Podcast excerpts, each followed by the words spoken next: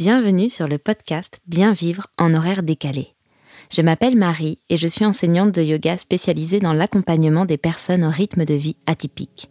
Que tu sois intermittent, que tu travailles en 3-8, de nuit, le week-end, en coupure, ou si tout simplement tu fais beaucoup d'heures ou que ton rythme de vie est différent d'un 35 heures de 10h à 18h, ce podcast est fait pour toi.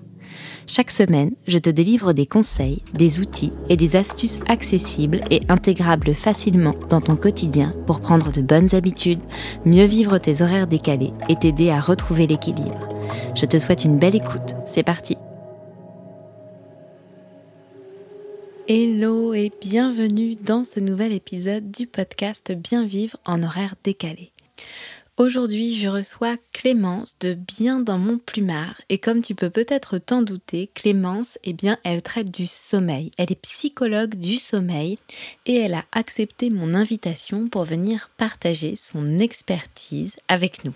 J'ai adoré discuter avec Clémence qui, comme elle le dit, est une amoureuse de la vie a peut-être même un côté bisounours. Eh bien moi, ça me parle parce que je me reconnais complètement dans ce type de profil.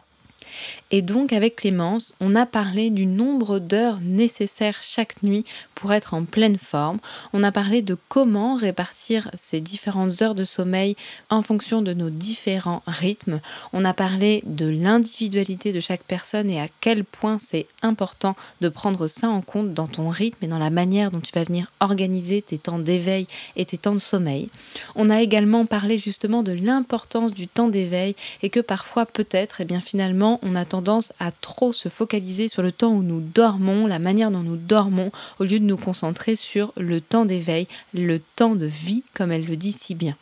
Clémence a également partagé son point de vue et puis plein de conseils sur notamment quoi faire euh, sur les jours de repos, est-ce qu'on garde le même rythme de sommeil ou non, qu'est-ce qu'on va plutôt privilégier entre notre sommeil et notre vie sociale? On a également parlé des siestes et donc comment gérer un petit peu, comment placer des siestes dans notre quotidien en fonction de nos besoins. Puis on a aussi évoqué la mélatonine, les somnifères, la luminothérapie et comme tu peux le voir, on a fait le tour de plein plein de sujets différents. Juste avant de te laisser avec ma conversation avec Clémence, n'oublie pas que tu peux télécharger ton guide pour venir à bout de ta fatigue en horaire décalé.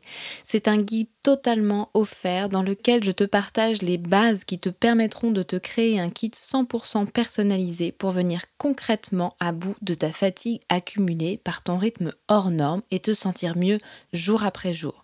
Concrètement, tu apprendras à prendre conscience de ta fatigue car on ne pas à quel point on est fatigué quand on est fatigué. Tu pourras savoir quoi faire face à l'épuisement, apprendre à te prioriser, apprendre à ramener de l'énergie et trouver quoi faire face aux troubles du sommeil ou face à ta colère, ta mauvaise humeur ou ton irritabilité. Je t'y partage aussi les trois erreurs principales à ne pas faire quand tu as un horaire décalé. Bref, tu l'auras compris, c'est un guide plein de valeurs que tu peux obtenir gratuitement simplement en cliquant sur le petit lien dans les notes de l'épisode. Je te laisse faire pause, t'inscrire pour le récupérer et je laisse maintenant place à ma conversation croustillante avec Clémence. Hello Clémence, bienvenue sur le podcast de Bien vivre en horaire décalé. Je suis vraiment ravie de t'accueillir aujourd'hui. Bah, merci, salut. salut.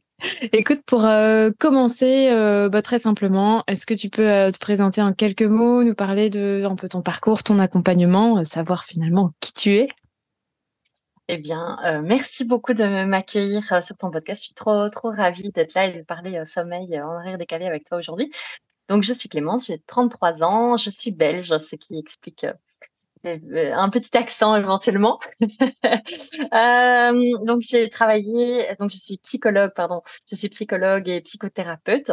Je suis spécialisée dans les troubles du sommeil. en fait, j'ai travaillé pendant près de 10 ans en milieu hospitalier et, et j'ai eu la chance de d'aller dans différents services, de travailler dans différents services et entre autres dans le service de pneumologie où euh, le pneumologue, en fait, déjà, d'une part, j'avais la chance que le pneumologue pousse beaucoup de son personnel à se former et à se former euh, vraiment bien et, dans les meilleurs endroits.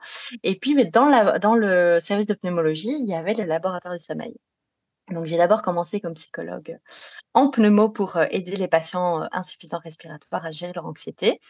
Et puis, très rapidement, je me suis intéressée à tous, ces graphiques un peu bizarres et toutes ces lectures, de de polysomnographie, que je voyais autour de moi et puis à la prise en charge spécifique, des troubles du sommeil.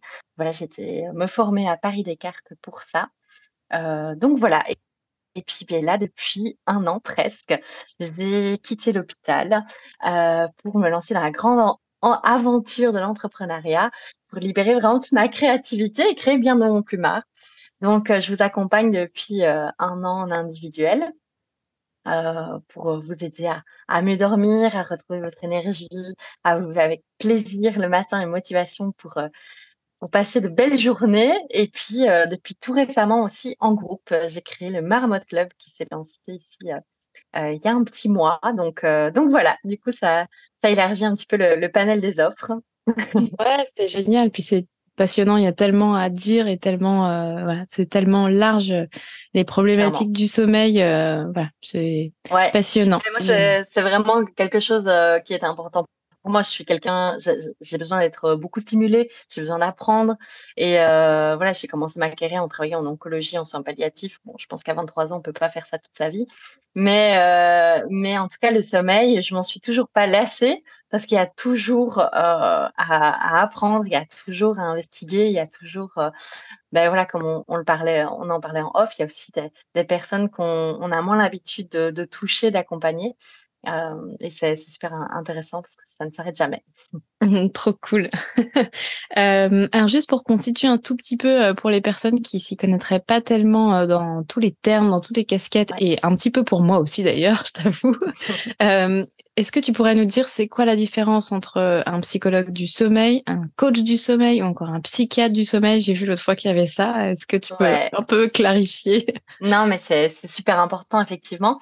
Heu, bon déjà clairement, il y a je je vais surtout dire que la grosse ce sera en termes de formation, heu, parce que j'entends beaucoup, heu et merci pour ta question parce que c'est vrai que j'entends beaucoup les coachs se définir comme: «Ah oui, mais nous on parle, heu, du futur et les psys, ils cherchent le pourquoi on est comme ça et on parle du passé». C'est pas tout à fait vrai. Les psychologues, on parle aussi on parle surtout du futur, surtout les thérapeutes, qui sont, formés à l'orientation cognitive et comportementale. Donc en fait, on part d'un problème et on cherche le comment faire autrement. Alors oui, bien sûr qu'il y a la question du pourquoi. Pourquoi est-ce que j'en suis arrivée là? Heu, d'où ça vient et cetera. Oui, bien sûr, elle va nous intéresser, mais c'est plutôt, hem, une réponse intellectuelle qu'on va lui donner. Heu, par contre, ce qui va nous intéresser d'un point de vue concret et d'un point de vue vraiment pragmatique, c'est comment faire autrement. Heu, donc du coup, là, pour le coup, notre, heu, définition se rapproche de celle que se donnent eux-mêmes les coachs. La seule différence, bah, pour le coup, heu, désolée, mais c'est la formation. Donc on fait, d'abord 5 ans, d'études universitaires où là, on apprend, beh, voilà, la psychologie, heu, de manière générale. Très général d'ailleurs. Mmh. Heu, clairement, enfin moi, je me souviens que mes profs à la fin de l'UNIF, ils nous disaient: «C'est seulement maintenant que votre, heu, votre formation va commencer, quoi. C'est sur le terrain et c'est dans toutes les formations que vous allez faire toute votre vie en tant que professionnel. C'est là que vous allez commencer vraiment à être, à être, heu, qualifiés» et c'est tout à fait enfin, je pense qu'ils avaient tout à fait raison. Donc voilà, personnellement, donc je suis, comme je l'ai psychothérapeute, donc c'est encore une étape après. Ça, c'est 3 ans supplémentaires, heu, en tout cas, heu, pour se spécialiser à une à une approche. Heu, on parle, souvent, bah, de la psychanalyse. Là, effectivement, la psychanalyse va plutôt se baser sur tout ce qui est le pourquoi, les traumatismes d'enfance, les relations avec les parents et cetera. Il y a, l'approche systémique. C'est vraiment comment est-ce qu'on fonctionne dans un groupe, dans un système et l'approche cognitive et comportementale. C'est vraiment les 3 grands courants, heu, encore, heu, à l'heure actuelle en psychologie et donc comme je le disais, la l'approche, heu, hem, cognitive et comportementale, c'est vraiment l'analyse des pensées, des comportements, des émotions et surtout par rapport à un problème bien spécifique et puis, beh, il y a des formations encore plus spécifiques que ça. Mmh. C'est, heu, la la thérapie cognitive et comportementale de de l'insomnie, des troubles du sommeil, donc ça, c'est une formation encore supplémentaire. Donc voilà, donc et à l'inverse, coach, généralement, ce sont des formations sur 1 ou 2 ans et heu, généralement heu, je pense bon après, j'ai pas fait la formation de coach, donc là, je vais pas parler à leur place, mais c'est souvent par rapport à une thématique spécifique. Coach de vie, coach, en troubles alimentaires, par exemple. Bah, c'est une thématique, bien spécifique. il n'y a pas cette approche plus globale. et psychiatre. Psychiatre, ben là, c'est un médecin. C'est quelqu'un qui a fait médecine à la base. Voilà. et puis, ben voilà, qui a fait médecine, puis qui a fait la psycho, hein, donc qui, qui peut prescrire des médicaments et, et qui malheureusement n'a pas beaucoup de temps. En règle générale, les médecins, c'est comme les médecins traitants. Hein. Euh, les, consultations chez les psychiatres euh, sont, sont très pertinentes, hein, mais euh, malheureusement, leur agenda est souvent full et ils ont peu de temps. Voilà, ça, c'est l'inconvénient. Oui, mais qui est, qui est, important quand même, effectivement, à, à, glisser le, le, temps alloué entre guillemets à chacun parce qu'en fait quand on rencontre une problématique ça veut pas dire qu'on peut pas nous aider qu'il peut pas y avoir des pistes mais c'est vrai que voilà quand on se retrouve effectivement souvent face à, des gens qui n'ont pas le temps, bah, ça aide pas forcément à, avancer face aux troubles auxquels on fait face, quoi. Oui, oui, je pense que ça, c'est vraiment une, une réalité de terrain et, et déplorée très certainement par les psychiatres du sommeil ou d'autres spécialités aussi, hein, parce que généralement, ils se retrouvent alors comme prescripteurs. C'est que les, les, patients vont faire le travail thérapeutique chez un psychologue ou chez un coach, et puis ils vont aller chercher leurs médicaments chez le psychiatre qui est dommage. Euh, mais voilà, c'est une réalité, euh, c'est une réalité à l'heure actuelle euh, au niveau de l'offre médicale. Ouais, bon. eh bien, comme tu le sais, moi j'accompagne une personne en horaire décalé et bon, je, suis, je suis un petit peu passionnée par toutes ces problématiques du coup qui les concernent et notamment le sommeil. Euh, voilà. Et, euh, et, donc, pour être complètement honnête, euh, l'une de mes grosses lectures de, de l'été, c'était le livre Pourquoi nous dormons du docteur Matthew Walker, qui en passant, j'ai vraiment adoré. Et en fait, il il euh, passe quand même une bonne partie de ce livre à démontrer, à expliquer que pour lui, euh, il est vraiment nécessaire de dormir au moins 8 heures par nuit. Euh, ayant vécu en horaire décalé, connaissant un petit peu la manière dont les journées peuvent s'organiser quand on est en horaire décalé, ça me paraît un petit peu dingue. Et du coup, je voulais savoir si toi, tu étais d'accord avec cette affirmation de base, et si oui ou sinon, ben pourquoi? Bon, pour les auditeurs, il faut dire qu'on en a un petit peu parlé en off parce que je n'ai pas lu ce livre. oui, oui. Donc, je pense que c'est quand même important de le dire euh, parce que je peux avoir une opinion et on va en mm. parler, mais c'est vrai que euh, bah, c'est important de se baser aussi sur la littérature. Et, enfin, moi, en tout cas, personnellement, j'accorde beaucoup d'importance euh, à ça. Euh, et donc, je, voilà, je me suis dit que j'allais lire le livre pour voir un petit peu sur quoi il se basait, parce que oui, bien que la moyenne générale de la population, euh, euh, les besoins en tout cas de sommeil dans la population générale tournent autour de 7h30, pour moi, affirmer qu'on doit absolument avoir 8 heures de sommeil, c'est un peu compliqué. D'une part parce que, en tout cas par rapport aux connaissances scientifiques que moi j'ai et qui peuvent être réactualisées ou qui peuvent être euh, contredites. Hein, je, n'ai rien contre ça. Euh, les besoins de sommeil dans la population ressemblent plutôt à une courbe de Gauss, hein, donc avec euh, environ 5% de la population qui dorment, qui, sont des courts dormeurs, donc qui ont besoin de 6 heures de sommeil par nuit, qui ont besoin, j'insiste bien sur le besoin de 6 heures de sommeil par nuit. Ça veut dire que les courts dormeurs qui ont besoin de 6 heures, s'ils restent 8 heures dans leur lit, ils vont se tourner les pouces pendant deux heures parce que leurs besoins physiologiques tournent autour de 6 heures. D'accord?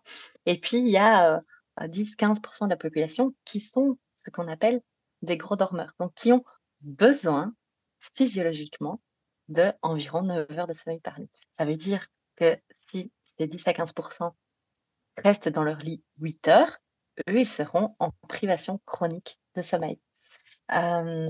donc voilà, donc et ça, c'est d'une part, c'est les connaissances, euh, en tout cas euh, de la littérature, même que j'ai été checker ce matin ensuite hein, en préparation de, ce podcast.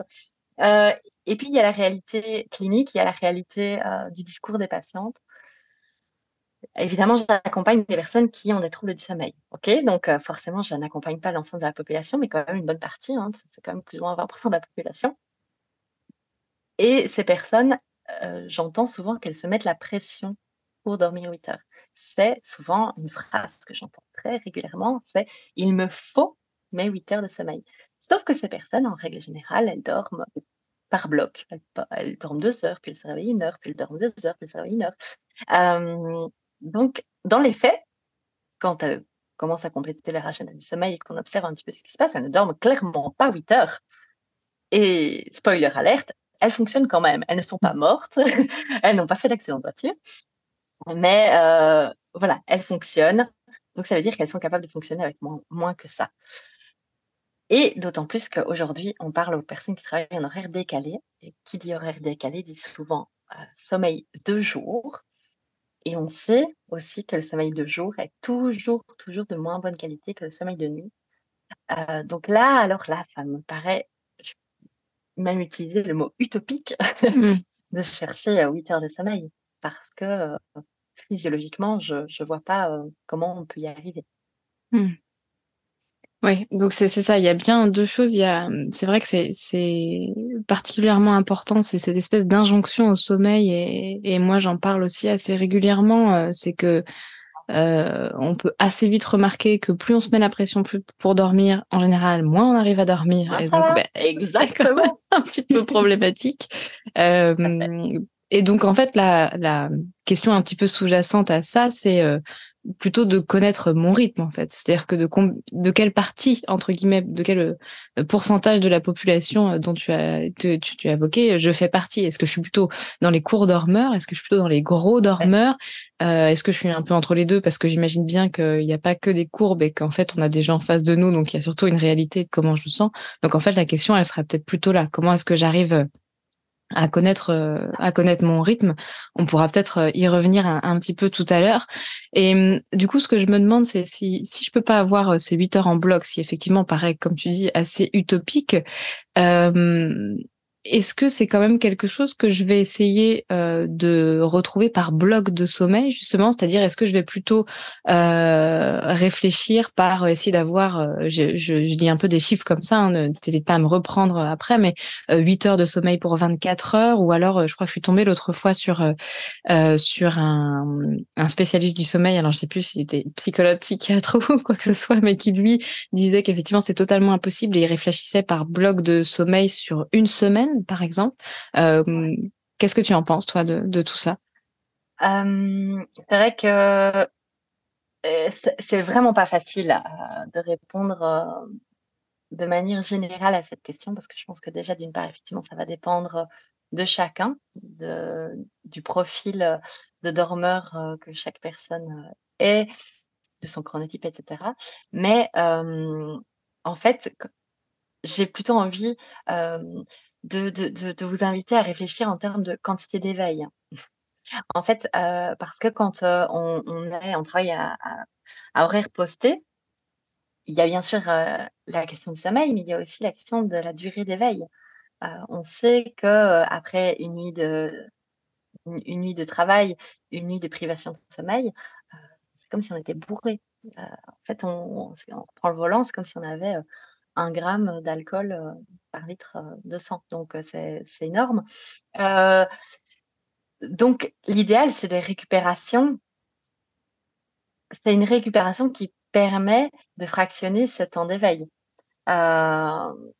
de pouvoir se soulager, de pouvoir même faire des siestes, de pouvoir récupérer en fonction de son état de somnolence, de son état de vigilance, de son état d'activation cognitive. Ça dépend aussi évidemment du type de boulot qu'on fait. Si on fait un travail répétitif, monotone, chiant, ce n'est pas la même chose que si euh, on court partout, euh, qu'on a besoin d'être très concentré, qu'on est motivé par son travail, ce ne sera pas la même chose. Donc, euh, je réponds un petit peu, j'en suis totalement consciente à cette question à l'envers. mais mais parce que je, me dis, euh, 56 heures sur une semaine, c'est... de toute façon, personne ne va dormir 56 heures d'affilée, c'est bien clair. Et puis, euh, c'est vraiment risqué de se mettre en fait en difficulté pendant le temps d'éveil. Parce que, soyons clairs, le, but de dormir, c'est de récupérer pour être en forme la journée. Donc, je pense que c'est un bon indicateur. C'est euh, d'analyser effectivement son rythme et ses besoins et sa capacité à tenir en journée, enfin en journée, au moment d'éveil. Voilà. Ok. donc penser chronotype, essayer de, connaître un petit peu plus son chronotype euh, et donc euh, analyser ses temps d'éveil, comment on se sent sur ces temps d'éveil et est-ce qu'il y aurait besoin là de d'espèces de petites fenêtres de repos euh, et, de récupération. Oui, en fonction de son chronotype, effectivement, parce que ben, une personne qui est du matin, elle va pas avoir la même forme le soir qu'une personne qui est du soir. D'autant plus que, euh, bah, en relisant encore euh, des, articles ce matin, euh, les personnes qui ont un chronotype du matin ont visiblement une capacité à accumuler plus de pression de sommeil plus rapidement qu'une personne du soir. Donc ça veut dire qu'une personne du matin, elle va être plus vite fatiguée, plus vite somnolente qu'une personne du soir au final. Donc ça, c'est vraiment intéressant aussi. On n'a pas tous la même forme sur 24 heures. Donc même si on était réveillés tous en même temps, même si on, prend la fenêtre d'une personne du soir et qu'on essaye de la caler sur la fenêtre d'une personne du matin, on n'aura pas la même quantité d'énergie, on n'aura pas la même forme. Donc voilà, c'est super intéressant et c'est vrai qu'on bah, on, y revient, mais peut-être la première chose effectivement à investiguer, c'est son propre rythme, c'est son propre fonctionnement. Oui, et donc son propre euh, chronotype. Et du coup, je, voulais revenir sur ce mot-là parce que pour moi, il est relativement clair, mais peut-être pas pour tout le monde en fait, parce que des fois, euh, voilà, ça, ça, fait partie des termes. Euh, tu l'as un petit peu évoqué, et du matin, du soir. C'est des choses qu'on peut plus facilement entendre des gens. De, bah, moi, je suis quelqu'un du matin, moi, je suis quelqu'un du soir. Est-ce que tu pourrais juste un petit peu peut-être réexpliquer ce que c'est que ce fameux chronotype? Oui. Donc ça, c'est en fait un fonctionnement physiologique et généralement héréditaire d'une personne à une autre. Donc, il y a des personnes qui sont plutôt du matin. C'est ce qu'on appelle des, bah, des couches-tôt, lève-tôt. Donc, ce sont des personnes qui vont avoir un réveil physiologique vers 6 heures du matin, quelque chose comme ça, qui vont être vraiment en forme cognitivement parlant, donc elles vont avoir une capacité à se concentrer très forte le matin. Elles vont avoir un petit creux en début d'après-midi, et puis il ne faut plus rien leur demander à partir de 16 heures. Quoi. et ce sont des personnes qui vont naturellement aller se coucher assez tôt, parce que ce sont des personnes qui ont une sécrétion de la mélatonine qui se fait plutôt aussi. Donc ce sont des personnes qui vont aller dormir vers 21h30, 22h, sans aucun problème. Les personnes qui sont à l'autre extrême du soir sont les personnes qui sont des couches tard, lève tard. et donc là, il ne faut pas leur demander de se lever à 6 heures du matin, ou en tout cas, c'est très très compliqué. Hein. Du coup, les personnes qui travaillent à pause et qui font les pauses du matin et qui sont chronotypes du soir, c'est très compliqué. donc, ce sont des personnes qui naturellement vont se réveiller vers 9h, 9h30, 10h spontanément, qui vont commencer à émerger vers 13 heures, qui vont euh, commencer à être performants vers 15-16 heures et on va plus les arrêter euh, jusqu'à 22 heures, minuit. Donc, ce sont des personnes qui, euh, voilà, qui, ne, qui seront incapables d'aller dormir avant minuit, une heure du matin. D'ailleurs, elles n'ont pas de sécrétion de la mélatonine avant ça. Donc, la mélatonine qui, euh, pour ceux qui ne le savent pas, est l'hormone de la nuit. Donc, c'est une, hormone qui permet la bascule entre l'état de veille et l'état de sommeil. Donc, en fait, c'est la mélatonine qui permet de s'endormir. Donc, une personne du soir, si elle ne sécrète pas de mélatonine avant 22-23 heures, il ne faut pas lui demander de dormir à 21h30. Quoi. Voilà, en gros. Et puis, entre ces deux extrêmes-là, euh, il y a euh, ce qu'on appelle un chronotype plutôt classique. Là, c'est le chronotype euh, typique d'un salarié, qui correspond à un salarié euh, euh, classique, c'est-à-dire une personne qui se réveille vers 7-8 heures, qui est en forme de 9h à 17 heures, et puis qui va dormir vers, vers 22h30, 23h. Voilà. Et puis, il y a ce qu'on appelle les, chronotypes dauphins. Enfin, en tout cas, dans, dans, dans le bouquin sur les chronotypes, il, il a appelé les chronotypes dauphins. Ça, ce sont les cours dormeurs qui sont plutôt du soir. Donc, ce sont des personnes qui vont dormir entre entre 1h, 2h du matin et, et, 7, 8 heures du matin. Voilà. Mais ce sont souvent des, personnes qui, ont, qui développent à un moment donné des troubles du sommeil parce que c'est souvent des personnes hypersensibles au potentiel, etc. C'est corrélé en tout cas. D'accord, ok, très bien. Bah, merci pour, pour ces précisions. Et du coup, on est d'accord que tout ça, c'est sans caféine, c'est sans, sans sédatif, c'est sans rien du tout, ce qui est quand même important à préciser aussi, quoi. Tout à fait, tout à fait. Oui, oui, oui. Oui, parce qu'en fait, souvent, moi, j'ai des personnes qui me disent «Ah, moi, je suis chronotype dauphin». Je dis: «Non, non, vous avez surtout des troubles de sommeil, en fait». Bah parce que, en fait, c'est juste que vous arrêtez pas. C'est souvent les entrepreneurs, en fait, hein, qui qui glissent vers le dauphin parce qu'ils n'ont ils n'ont plus, ils n'ont plus d'horaire. Du coup, ils commencent à faire n'importe quoi. Oui, c'est ça. Donc c'est comment, et donc une une question, ça revient un petit peu à tout à l'heure, heu, comment, quel est mon chronotype, mais quel est mon chronotype en temps normal, en fait? Quand je ne suis pas, en train de souffrir de troubles du sommeil, quand je ne suis pas en train de prendre, soit des compléments, soit, enfin là, quelque chose qui Mmh me mh. booste ou des choses qui me permettent de de me poser, Tout à fait. Oui, oui, oui. Mais, je veux dire même, par exemple, quand on travaille, en horaire posté, on peut quand même se rendre compte de son chronotype, parce qu'on il y a des personnes qui supportent mieux certaines pauses que d'autres. Si vous faites, une fois une pause du matin, une fois une pause du soir, une fois la nuit, bah, vous verrez que votre énergie, c'est pas la même. Moi, je suis plutôt un chronotype du matin, faut juste pas me demander de travailler la nuit, c'est impossible! Tandis que ma sœur qui a un chronotype, du soir, elle est sage-femme, elle travaille la nuit, il y a pas de souci. Mais par contre, faire un matin, c'est compliqué. Hyper, heu, hyper intéressant. Hem, bon, du coup, j'avais prévu une petite question, mais je je me doute un petit peu de comment tu vas y répondre, mais je la pose quand même et puis, hem, je m'excuse, je te laisse te dépatouiller avec. Mmh. Je je je m'étais demandé si tu, heu, si tu avais des des plannings, entre guillemets «types». Tu sais, des fois, on voit ça passer, sur internet ou sur les réseaux, quand vous dormez, quand vous travaillez de nuit, il faut vous lever à telle heure et cetera et cetera. Il faut faire une sieste de tant de temps à tel moment. Est-ce que tu aurais des plannings types d'organisation des temps du sommeil en fonction, soit un travail de nuit, soit un travail posté du matin, posté du soir? Mmh. Pas facile de répondre à cette question et risque d'en frustrer pas mal.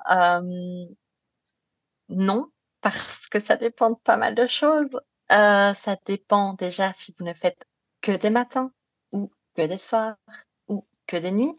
Ça dépend de votre chronotype. Donc une personne qui a un chronotype du matin, par exemple, et qui travaille à pause du matin, ben peut-être qu'elle a pas besoin de faire de sieste, en fait. Parce qu'elle va très bien réussir à s'endormir le soir et qu'il y a pas de souci. Par contre, une personne qui a un chronotype du soir et qui fait des pauses, qui fait que des pauses du matin, donc elle va vraiment à contresens, à contre-pied, elle prend son chronotype totalement à l'envers. Ben elle, clairement, je vais plutôt lui conseiller de faire des siestes en rentrant, mais pas trop tard non plus, hem, pour arriver à tenir jusqu'à la sécrétion de la mélatonine le soir, d'accord? Heu, il faut savoir que, quoi qu'il en soit, on peut aussi jouer enfin ça on en reparlera je pense après, mais, heu, avec, la luminothérapie et cetera. Mais quoi qu'il en soit, si sieste il y a, heu, c'est mieux de la faire pas trop tard, sauf si on travaille que de nuit. Hem, mais voilà, c'est vrai que la fenêtre de sieste techniquement c'est entre 13 et 15. Donc ça dépend aussi, heu, ce qu'on appelle par horaire du matin, hein. Si on fait, heu, 6-14 par exemple, heu, ben voilà 15:00, heu, on rentre à peine chez soi. Ouais. Donc ben là, on va pouvoir jouer sur la durée des siestes et alors on parle même pas des personnes qui changent d'horaire, heu, tous les 3 jours. Ouais, on va y venir. Ouais, cette, heu, cette question n'est vraiment pas facile, hem et je pense que les personnes qui, ouais, qui qui communiquent sur des profils types, heu, c'est des personnes qui s'adressent à tout le monde et ça veut dire à personne. Mmh. Mais c'est c'est je te remercie de de de cette réponse-là, qui est quand même, je pense, très importante et qui met bien en lumière à quel point, bah, comme tu dis, ça dépend, quoi. Ça dépend de plein de choses et du coup, quand on est en horaire décalé, même si, heu, bah, comme, heu, comme ma collègue ma collègue, heu, Josiane, je fais exactement les mêmes horaires et je comprends pas parce qu'elle, elle a la pêche elle a la pêche, elle fait une sieste à telle heure et puis moi, en fait, je fais la même chose et je suis complètement, dans les vapes. Bah, en fait, oui, mais c'est pas parce que je fais mal les choses, c'est peut-être juste parce que c'est pas adapté à mon profil, à mon chronotype, à mon rythme à moi et que du coup la question à nouveau, c'est se à se poser, c'est: «Quel est mon rythme et comment je le trouve?» et hem et donc ouais. bah, c'est quand même très important à redire et à reposer, heu, je je crois et mmh, ça je l'avais pas trop, trop prévu mais du coup, heu, est-ce que tu peux nous donner un petit peu de des pistes de comment est-ce que j'arrive à connaître ce fameux chronotype? Ou est-ce que c'est quelque chose, heu, qui est trop complexe pour en parler juste comme ça, il faut vraiment un accompagnement poussé? Hem, non, déjà, heu, il y a des il y a des quiz qui existent et d'ailleurs, heu, je me suis dit que j'en créerais un, pour vous. Surprise. donc oui, oui, non, il y a il y a des quiz, qui, existent et d'ailleurs même rien que, par exemple en période de vacances, arriver à identifier, bah, à quelle heure est-ce que je me réveille, spontanément. À quelle heure est-ce que je suis en meilleure forme, en meilleure énergie? Est-ce que j'arrive plutôt à me concentrer le matin, l'après-midi ou le soir? Quand j'étais aux études, est-ce que j'étudiais euh, de préférence euh, le matin, l'après-midi ou le soir? Que j'étais plus performant la nuit ou le matin? Euh, en fait, c'est vraiment en analysant tout ça, là, c'est pas tant en analysant le sommeil, c'est vraiment en analysant la forme la journée. Tant en termes d'énergie, du style euh, défoulatoire. une, une, énergie pour faire le sport, c'est pas la même énergie que celle pour euh, étudier, euh, pour se concentrer sur une tâche ingrate. c'est pas la même énergie que l'énergie créative. Donc, je pense que déjà identifier ces trois choses-là, à quel moment est-ce que je suis plus concentrée, à quel moment est-ce que j'ai besoin de me défouler, à quel moment est-ce que mon esprit est capable de partir dans une créativité plus abondante, c'est déjà intéressant. Euh, et ça vous donnera déjà des, des indications. Puis après, il y a y a les, les chronotypes, c'est quand même euh, bien documenté euh, sur les réseaux, euh, sur Internet. il y a des bouquins qui existent. Donc ça, je pense que ça va déjà pouvoir vous aider à appréhender un petit peu et savoir justement comment euh, organiser votre journée, soit en vacances, soit éventuellement demander euh, une adaptation d'horaire euh, à votre chef en fonction de votre chronotype. Là, ça serait génial. Ce serait le rêve. Est-ce qu'un jour on sera dans une société où on pourra prendre ça en compte pour respecter les besoins de chacun? Peut-être, on peut l'espérer. Euh, et je me posais un peu des questions. Alors, on va essayer de sortir un petit peu du, du rythme des personnes qui, qui, changent tout le temps. On, on, y reviendra après, mais qui sont vraiment en rotation euh, permanente. Si j'ai un rythme à peu près fixe, euh, d'ailleurs, la, la, question vaut pour les personnes qui ont un rythme fixe pendant euh, quelques semaines, même si ça change après mmh quelque part. Qu'est-ce que toi tu conseilles sur les jours de, de repos, qui est quand même une question qui revient beaucoup. Est-ce que je garde le même rythme de sommeil si possible, ou est-ce que ben non, c'est plus important de mettre, euh, je sais pas, ma famille, ma vie sociale euh, en avant à ce moment-là? Alors, euh, j'ai plusieurs réponses euh, à te donner par rapport à ça, c'est super intéressant. Euh, la première chose que j'ai envie, de te répondre d'emblée, c'est que pour moi, la vie sociale et la vie en règle générale primera toujours, sur le reste. Donc, on dort pour vivre, on travaille pour vivre. Donc si on ne profite pas des moments en famille, entre amis, dans nos moments de pause, bah, je vois pas quand est-ce qu'on en profite. Et puis ça fait du bien au moral, ça fait du bien point de vue, on a besoin de ça. Donc ça pour moi, priorité number one, c'est de ne pas se priver parce qu'on dort mal, c'est de ne pas se priver parce qu'on travaille à pause, c'est de voir ses amis, de voir sa famille. Ensuite, l'idéal, c'est de ne pas avoir une trop grande irrégularité entre les jours de semaine, enfin les jours de travail et les jours de pause. Pourquoi? Ben Parce que le corps, il comprend pas ce qui se passe en fait. Le corps, il sait pas si, si on est mardi, si on est dimanche, si on est dimanche au travail, si on est dimanche à la maison.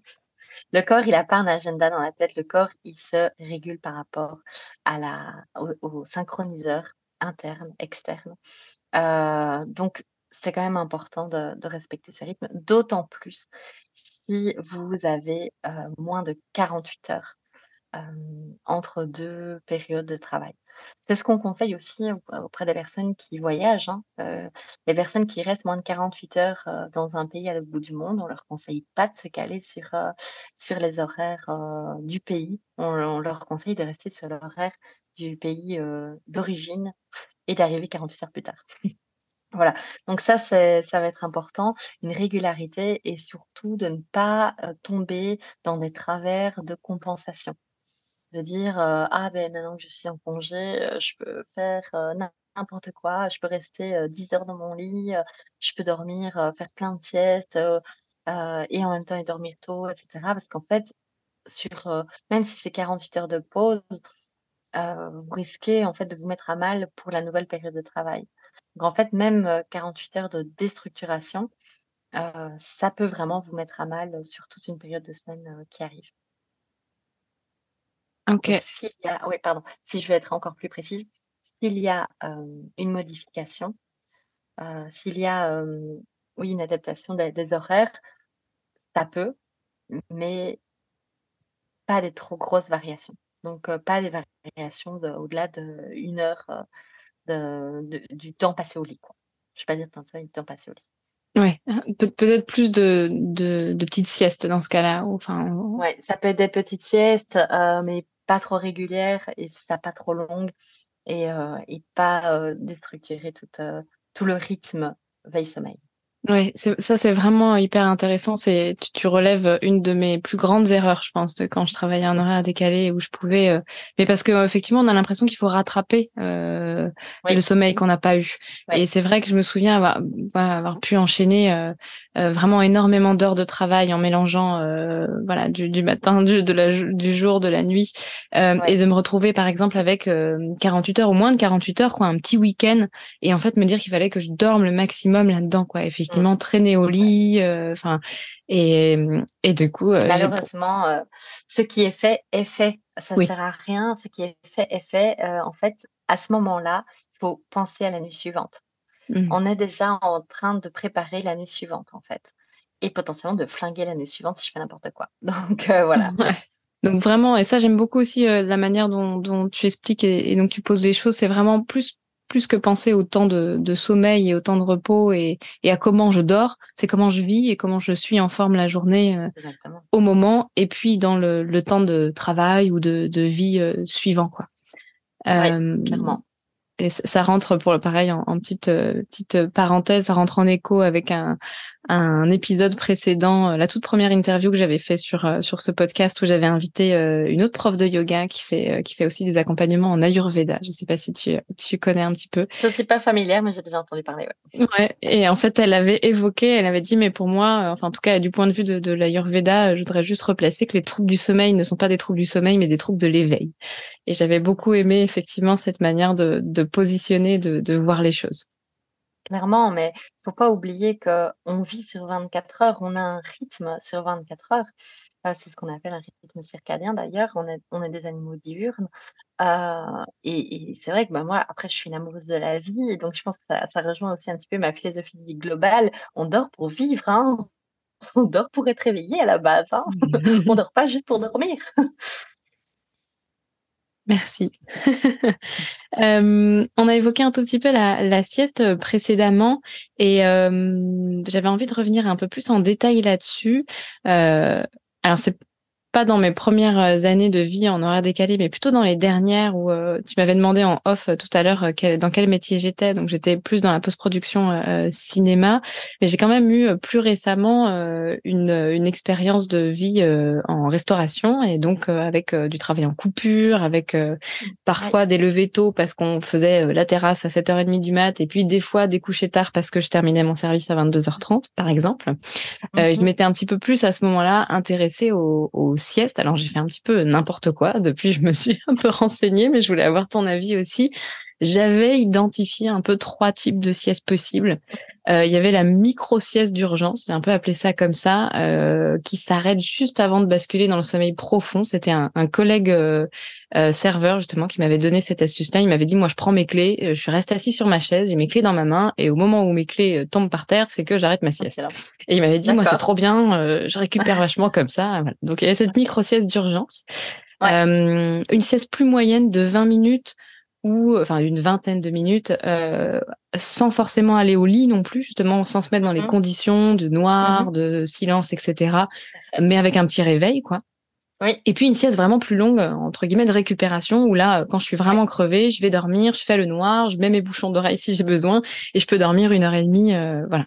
Qu'est-ce que tu en penses de ces de ces trois euh, siestes identifiées? Est-ce que tu as des remarques? Est-ce que toi, tu aurais fait d'autres catégories? Non, euh, c'est non, c'est super intéressant. Je trouve ces trois catégories super intéressant. Je les aurais pas, enfin voilà, j'avais pas forcément identifié euh, comme ça, mais c'est super intéressant et en tout cas, euh, si ça parle à certaines personnes qui nous écoutent, je dirais qu'elles ont pas le même rôle. d'ailleurs, tu l'as très bien expliqué d'ailleurs, mmh. hein, la, la, sieste d'urgence, la sieste de petite récupération et, et la sieste vraiment de ouais, de compensation de, de manque de sommeil. Bah, je pense que voilà, si on garde ça en tête, c'est bien. Euh, pour moi, la sieste d'urgence, euh, elle est tout à fait pertinente parce que qui dit urgence dit somnolence. Qui dit somnolence dit danger au final, hein, d'accord? Donc moi, je pense, euh, bah, quelqu'un qui est sur la route, par exemple, il faut absolument s'arrêter. Mmh. c'est vrai que ça m'est déjà arrivé, hein, ça m'est déjà arrivé, euh, aussi, euh, et c'est indispensable. Il faut s'arrêter, il faut se mettre sur une aire d'autoroute et généralement, quand on ferme les yeux et qu'on s'endort, tout à fait, ça peut durer 10 minutes et sans aucun problème. Donc là, euh, c'est d'urgence, OK. Sieste un petit peu plus longue, tout à fait et sans être dans le noir. Là, je te rejoins entièrement. Là, j'entends pour moi, la sieste typique postprandiale quoi. Vraiment après le repas, le petit coup de pompe, et et c'est OK à partir du moment où vous dormez bien la nuit. D'accord? Donc Quelqu'un qui a des difficultés pour dormir, pour s'endormir ou qui se réveille, plusieurs fois ou longtemps pendant la nuit, alors là, je déconseille vraiment de faire même ce genre de sieste. Pourquoi? Euh, tout simplement parce qu'on va essayer d'arriver le plus fatigué, la plus somnolente au moment du coucher, d'accord? Et c'est aussi souvent des siestes qui peuvent, euh, apparaître donc à nouveau en postprandial, mais le soir, hein, devant la télévision et ça, c'est mortel. Il faut lutter contre ça absolument, sinon sinon ça ça risque de très mal se passer pour la nuit. Voilà, ça mmh. dit et puis, heu, la sieste de de récupération, vraiment comme tu le dis très bien, ben Là, voilà, dette de sommeil, euh, pas de souci, il faut faut récupérer à un moment donné, euh, et et je préfère ça. Donc, pour donner un exemple, j'ai souvent une question, personnes qui me disent: «Ah, demain, je dois me lever super tôt, du coup, est-ce que c'est pertinent d'aller me coucher tôt ce soir?» je dis: «Ben non, enfin, ça n'a aucun sens d'aller dormir tôt parce que, de manière anticipative, tu dois te lever tôt».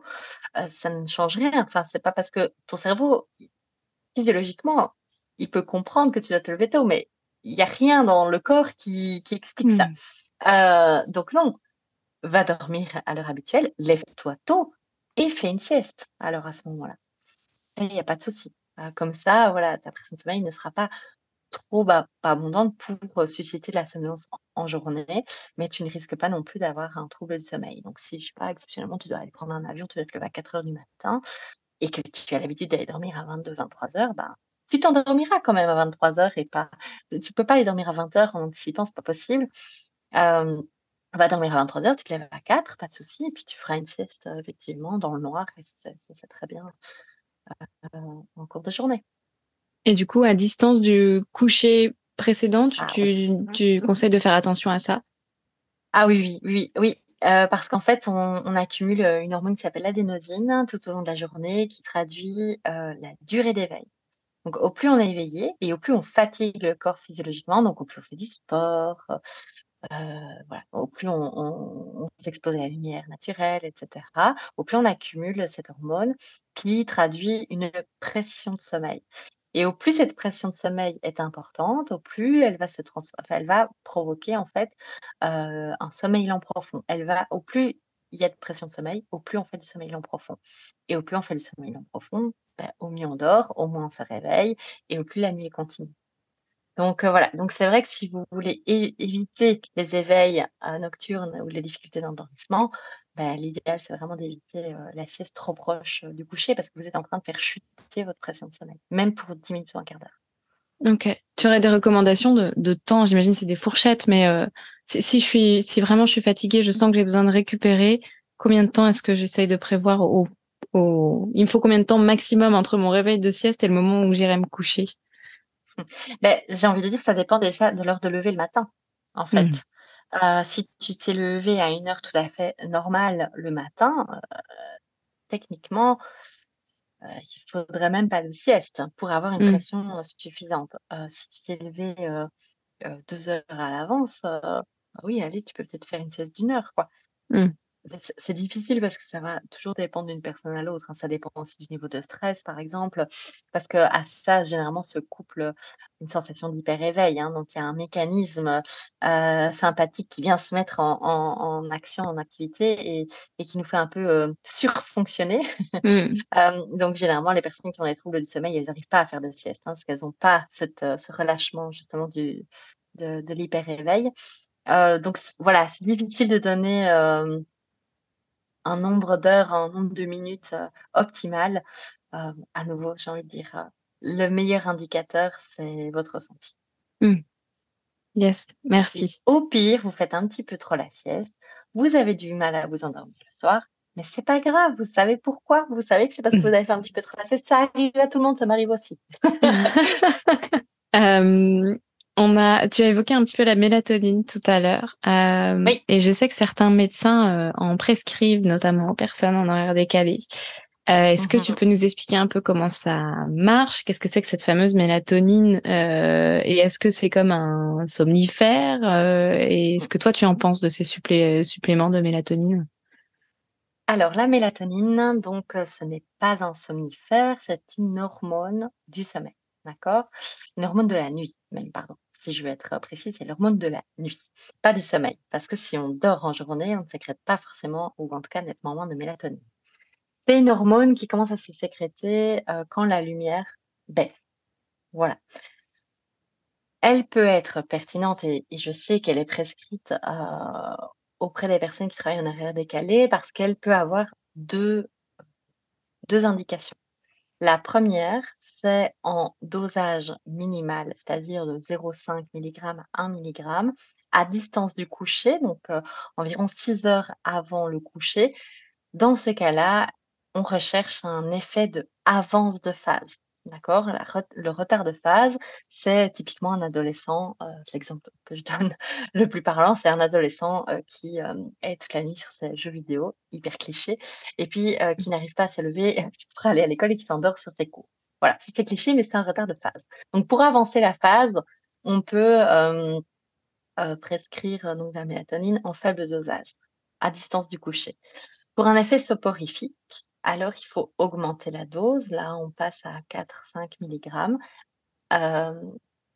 avec une prise proche du coucher et alors là, on cherche un effet soporifique. On cherche en fait à suppléer la sécrétion de mélatonine, et c'est pour ça qu'elle est prescrite. Donc elle peut être pertinente si on a des difficultés d'endormissement ou si on a des difficultés à recaler la phase. Après, je pense que c'est moins ça qui est prescrit que les benzos ou les Z-drugs. Hein, honnêtement, je pense que c'est plutôt le zolpidem, enfin, nous on appelle ça le zolpidem en Belgique, le Stinox, qui est prescrit. Mais, mais voilà, c'est vrai que la mélatonine peut, peut être aidée. Alors, mon avis sur la question, c'est pas vraiment un avis. Bah voilà, je vous ai expliqué les cas de figure. Après, comme pour tout, prendre un médoc, et attendre que ça règle le problème, ça, ça c'est utopique. Donc, s'il n'y a pas une compréhension globale, comme on l'a dit, du rythme veille-sommeil, de quelle est ma forme la journée, quel est vraiment le souci et quels sont mes besoins, que ce soit mélatonine, Stinox ou, ou autre Xanax. Le pansement, mais ça ne règle pas, ça ne, ça ne cicatrise pas en dessous, quoi. Exactement. Mmh.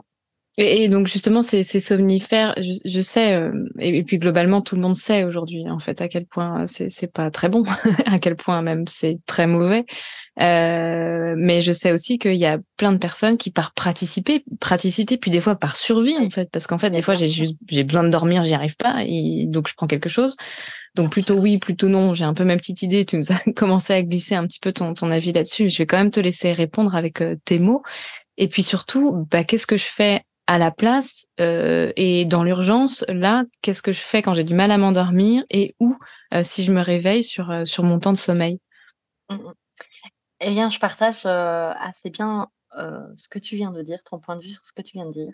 Il y a parfois, c'est une question de survie. Et en fait, c'est OK, en fait. si on a besoin de ça pour dormir sur une courte période parce qu'on n'y arrive pas, parce qu'on switch tout le temps d'horaire etc. c'est, c'est OK. Enfin, en fait, je préfère qu'on prenne un Zolpidem et qu'on dorme que de pas en prendre et de pas dormir. par contre, c'est une c'est un comportement, c'est une prise qui doit quand même se questionner régulièrement. je vous inviterai à pas basculer dans les mois et les années avec, ce genre de médicaments, sans remettre les choses en question. Parce qu'à un moment donné, ça peut être pertinent de se dire: «OK, mais est-ce que, ces rythmes-là me conviennent? Comment est-ce que je vais?» est-ce qu'aussi à un moment donné, j'ai pas l'effet, néfaste du médicament en journée? Donc, est-ce que c'est pas un peu le chat qui se mord la queue, de, bah, je prends un Xanax pour dormir et d'un autre côté, je suis vaseuse, dès que je me lève, je suis je suis vraiment dans le kick, toute la matinée, ou dès que je me lève, pendant un certain temps? Mais du coup, j'ai l'impression de subir ma journée et donc il faut absolument que je dorme parce que j'ai des croyances qui viennent se renforcer bah, il faut absolument que je prenne le médicament et d'un autre côté, heu, voilà, malgré le médicament, je ne vais toujours pas bien. donc voilà, à un moment donné, quoi qu'il en soit, se poser un petit peu et réfléchir et heu, acter les choses, observer ce qui se passe concrètement, que ce soit en période de travail ou en période de vacances aussi. Dire: «Tiens, quand je pars en vacances, j'ai quand même besoin d'un zolpidem alors que je suis partie, 3 semaines et que j'ai bien eu le temps de déconnecter», bah, potentiellement ça peut ça peut poser question et beh et beh là, hein, si vous n'arrivez pas à, mmh, prendre, ce petit pas de côté, à faire ce petit pas de côté, à observer ça par vous-même, appelez à l'aide, hein, on est là pour ça. Merci. Tu l'as évoqué, heu, j j'avais pas forcément prévu d'en parler, mais c'est vrai que l'autre fois, j'ai vu que tu avais fait un petit post sur les réseaux, heu, dessus, sur la luminothérapie Ouais, et ouais. et heu, moi, ça m'a toujours intriguée, heu, je trouve ça assez fou et je voulais savoir si tu pouvais nous en parler un petit peu plus et puis, heu, juste en en en petit, parce que parce que ça m'y fait penser, j'avais Mmh mh. justement un un ami qui est toujours dans le dans le monde de la post-production, heu, au cinéma, donc c'est un c'est vraiment un milieu où, en plus d'avoir des horaires possiblement décalés, on est dans le noir tout le temps, hein, Beh, même en journée, on travaille dans le noir, il y a pas de Ouais. fenêtre, il y a rien et c'est vrai qu'il disait, lui, qu'il avait essayé que bon, il avait pas vu la différence et que, heu et que du coup, il avait laissé tomber. Hem, voilà. Est-ce que tu peux nous en parler un petit peu plus? Ouais, ouais, ouais. Donc effectivement, j'ai fait un post là-dessus parce que, beh, maintenant, là, on est en automne et que c'est vrai que la luminothérapie, on en parle beaucoup pour lutter contre la déprime saisonnière, heu, mais pas que. En fait, c'est pas si fou que ça, au final, parce que enfin si, c'est fou de se de se mettre des lampes, heu, sur les yeux, on est bien d'accord, c'est un peu bizarre, mais le principe, c'est, heu, de s'exposer à la lumière naturelle le matin, au final, hein. Bon, sauf que là, c'est pas de la lumière naturelle, mais je vis en Belgique et en Belgique, heu, déjà à cette heure-ci, à à cette période-ci, il fait noir le matin et c'est pas comme si on avait beaucoup de lumière en journée. Donc à un moment donné, heu, bah, moi, personnellement, je suis très, très sensible, heu, au manque de lumière. Ça peut vraiment jouer sur mon moral, sur mon énergie, sur ma motivation. Donc heu, voilà, en fait, le principe, c'est heu, d'exposer la rétine à une lumière d'une certaine puissance, heu, pour bloquer la mélatonine d'une part, le matin et pour sécréter la sérotonine. La sérotonine qui est l'hormone, du bonheur et en fait, la sérotonine, au plus on va en sécréter en journée, au plus on va sécréter de la mélatonine le soir. Donc en fait, la sérotonine est un, précurseur heu, de de la mélatonine. Donc heu, donc c'est c'est une continuité. Donc au final, quand on comprend un petit peu la physiologie derrière, heu, ben, c'est beaucoup plus logique, que ça ne paraît fou, même si c'est vrai que ça fait bizarre de de me voir me balader le matin avec mes lunettes de luminothérapie. Et du coup, beh, c'est vrai qu'on en parlait un petit peu tout à l'heure pour les personnes, qui ont besoin de se resynchroniser assez rapidement, sur, voilà, le rythme de jour, par exemple. Beh, ça, ça peut être in intéressant de s'exposer à la lumière naturelle, si possible, le matin et de mettre des mmh, lunettes de soleil, le soir pour se protéger justement, mmh, des rayons lumineux, le soir. Et du coup, ça pourrait être quelque chose qui pourrait être fait, heu, je pense aux personnes qui sont complètement, heu, à l'inverse, justement, qui travaillent la nuit. Est-ce que je pourrais très bien imaginer que je démarre ma nuit, c'est-à-dire ou ou même durant, heu, ma nuit de travail, en fait, qui est ma journée, je Mmh mh. m'expose, avec, ces lunettes-là, sur je sais pas, juste avant d'aller au travail et puis pendant Bien ma sûr. 1re pause et quand je pars du boulot, je mets des lunettes de soleil sur, Oui. le moment d'aller me juste avant d'aller me coucher, en fait. Je rentre avec mes lunettes de soleil. C'est ça. C'est c'est c'est une très bonne logique, oui, tout à fait. OK, hyper intéressant. Ouais, pour bloquer la mélatonine le soir et pour éviter la somnolence pendant la nuit. OK, génial. Bah, merci pour cet éclairage. Hem, pour finir, est-ce que, hem, est-ce que qu'est-ce que toi, tu pourrais avoir à dire à une personne en horaire décalé qui voudrait mieux dormir, qui voudrait prendre en charge son sommeil, mais qui sait pas forcément, bah, par où commencer? Parce que, bah, des fois, voilà, pour, heu, pour avoir, pour plusieurs fois manqué vraiment beaucoup de sommeil, mais en fait, on est juste accablé par ça, en fait. C'est mh. c'est c'est c'est une torture, hein, de manquer de sommeil. Ouais, qu'est qu'est-ce que tu conseilles? Par quoi je commence? Comment je me fais? Voilà, qu'est-ce que tu dirais? Hem Eh bien, je dirais que, n'oubliez pas que vous êtes un cas, personnel. Je j'ai presque envie de dire un cas à part, mais on est tous des cas à part. On a tous nos individualités, déjà par la particularité de vos horaires. Heu, je pense à une personne, une infirmière par exemple, qui n'a pas le même horaire que sa collègue. Hem, vous n'avez pas le même ressenti, vous n'avez pas le même fonctionnement, vous n'avez pas le même chronotype, vous n'avez pas les mêmes besoins, vous n'avez pas la même qualité, même, familiale par exemple. Il y a des obligations, il y a des impératifs. Et c'est OK au final, c'est vraiment OK. C'est ça le but, c'est ça toute la pertinence et c'est ça tout le oui, toute la pertinence et tout le but des accompagnements crée, heu, c'est de s'adapter à chaque personne. Chaque personne est différente, chaque personne a ses propres besoins et encore plus quand on travaille, heu, avec des horaires qui varient ou qui sont particuliers, même s'ils varient pas, s'ils sont particuliers. Et je vous invite à un moment donné, si ça vous fait souffrir, si ça vous pose question, si ça vous met en difficulté, hem, à ne pas vous satisfaire d'être mal. De ne pas vous satisfaire et de ne pas attendre soit une catastrophe ou soit d'aller à l'épuisement, heu, voilà, d'aller dans vos retranchements. Vous méritez bien mieux que ça. Vous méritez, heu, d'apprécier votre travail pour ce qu'il est, d'apprécier votre rythme de vie pour ce qu'il est et d'essayer de trouver, un compromis, de trouver un arrangement et de surtout, avant toute chose, de comprendre. De comprendre, de se poser, d'observer ce qui se passe. Et parfois, bah, effectivement, heu, on peut se dire que je prêche pour ma chapelle, mais avoir une personne extérieure qui met un petit peu, heu, le regard dedans et qui dit: «Mais en fait, heu, je comprends que tu sois éclaté parce que ça, parce que ça, parce que ça, parce que moi, rien qu'en en regardant ton agenda du sommeil, en regardant, tes jours et tes nuits sur 15 jours, moi, je peux te dire que ça, ça, ça, ça, ça, et à ta place, je ferais ça, ça, ça, ça, ça». Ben, ça permet déjà d'avoir des pistes. Ça permet déjà d'avoir des pistes et de voir jusqu'où est-ce qu'on a envie d'aller, qu'est-ce qu'on a envie de faire et heu et qu'est-ce qu'on est en droit d'attendre. Et voilà, à nouveau, je l'ai dit, c'est peut-être mon message bisounours, c'est mon message, amoureuse de la vie, mais hem, on n'est pas là pour subir sa vie. On n'est pas venu ici pour souffrir. Heu, on est là pour, voilà, pour, faire un métier qu'on aime, pour, pour avoir une vie qu'on aime et c'est ça le principal. Donc à un moment donné, s'il y a quelque chose qui tourne pas rond dans l'équation, bah, je pense que ça mérite, de changer un peu les données. Super, merci. Et puis, bah, comme tu dis, heu, moi je rejoins tout à fait ça, heu, bah, différemment, heu, mais c'est quand même des mots que que j'utilise beaucoup, en yoga, d'observer, de ressentir, de voir ce qu'il en est pour soi. Et ça veut pas dire qu'on va tirer des conclusions tout de suite, ça veut pas dire qu'on va tout changer du jour au lendemain, ça veut pas forcément même dire qu'on va prendre un accompagnement, mais c'est juste se poser d'observer, en fait. Et qu'est-ce qui se passe? Et peut-être qu'on va se rendre compte que, bah, c'est OK comme ça et que je continue comme ça et que ça me va. Et puis peut-être qu'on va se rendre compte qu'effectivement, il y a quelque chose qui va vraiment pas et que, bah, la prise de conscience, c'est quand même la première chose pour pouvoir ensuite aller de l'avant. Donc ça, heu on a tellement, heu, l'habitude, de d'avancer un peu le nez dans le guidon et ou de fonctionner en pilote automatique que si déjà on peut, s'arrêter et je pense qu'effectivement toutes les personnes qui travaillent dans le bien-être, dans l'humain, c'est le message, qu'on s'attelle un peu à faire passer parce que parce que c'est ça ça en devient vital dans notre monde de fou. Ouais, complètement. Bon, bah, écoute, merci beaucoup Clémence.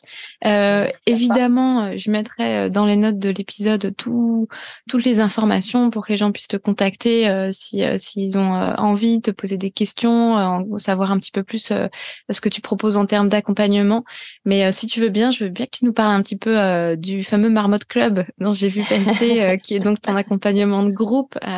Comment ça se passe? Comment les gens peuvent le rejoindre? De quoi il s'agit? Exactement? Beh, du coup, le Marmotte Club, ce sont des sessions de groupe. Ce sont des groupes qu'on appelle fermés, c'est-à-dire que, heu, ce sont les mêmes personnes qui démarrent et qui clôturent le groupe pour avoir vraiment une expérience, heu, ensemble de soutien, d'accompagnement, de challenge, heu, voilà, tout ça. Heu, donc en fait, là, il a débuté fin septembre, donc il va couler jusque fin décembre. Il y en aura encore un, début d'année 2024. Donc vous pouvez déjà, bah, déjà me rejoindre et puis voir si, ce que je raconte, vous parle et vous plaît. Donc en fait, c'est un petit groupe, de connivence de de marmottes qui, enfin qui ont décidé de devenir des marmottes. Hem, ce sont des des séances, heu, où on passe vraiment en revue des conseils personnalisés, pour chacune, parce que même si c'est un groupe, chacune a ses individualités. Je dis chacune parce que, bah, souvent, ça accompagne des femmes, hein, même si, clairement, les hommes, peuvent, sont les bienvenus. Voilà, on donne des conseils, adaptés, personnalisés et surtout on se soutient pour mettre en place des changements. C'est pas toujours facile de mettre en place des changements d'habitude et de rythme et cetera. Ça, je pense que c'est vraiment super important et puis, beh, alors il y a aussi des supports vidéo où j'explique un petit peu tout ce qui est plus théorique et tout ce qu'il faut savoir par rapport au sommeil. Parce que le but, c'est qu'on n'ait plus jamais de troubles du sommeil, que même, heu, dans 2 ans, dans 5 ans, heu, s'il y a un stress, qui arrive, heu, dans votre vie, que que vous ayez tous les outils en main pour, l'affronter et que et que votre sommeil n'en soit plus jamais impacté. Waouh! Belle promesse. bon, de quoi apprendre à, avoir sa petite boîte à outils euh, personnelle, quoi. Tout à fait. Exactement. Génial. Eh ben, écoute, euh, doucement, nous arrivons à la fin de cet épisode. Euh, vraiment, je te remercie pour tout ton partage, d'avoir accepté mon invitation qui sortait un peu de nulle part, parce que c'est la première fois qu'on échange en vrai, on ne se connaissait pas avant, et vraiment, j'ai beaucoup apprécié échanger avec toi. L'intuition de ce que j'avais perçu au travers des réseaux se, se confirme. Et voilà, c'est quand même euh, toujours super chouette de pouvoir rencontrer des gens et partager, croiser un petit peu, euh, euh bah voilà, nos, nos expériences, euh, nos vies, nos, nos, compétences, tout ça. Donc encore un grand merci à toi. Je te souhaite bah, le meilleur à venir pour le Marmotte Club et pour le reste. Et puis je te dis à très bientôt, Clémence. Merci, salut. Salut. Voilà, nous sommes arrivés à la fin de cet épisode. J'espère qu'il t'a plu autant qu'à moi. J'ai vraiment adoré tout ce que Clémence a pu nous partager comme conseils et comme information tout simplement sur le sommeil et comment gérer son sommeil et ses troubles du sommeil. Tu retrouveras dans les notes de l'épisode toutes les informations pour trouver Clémence sur les réseaux sociaux, pour éventuellement la contacter, voir avec elle euh, les accompagnements qu'elle peut proposer. Et n'oublie pas également que tu retrouves dans ces mêmes notes de l'épisode le lien pour télécharger ton guide gratuit pour venir à bout de ta fatigue en horaire décalé.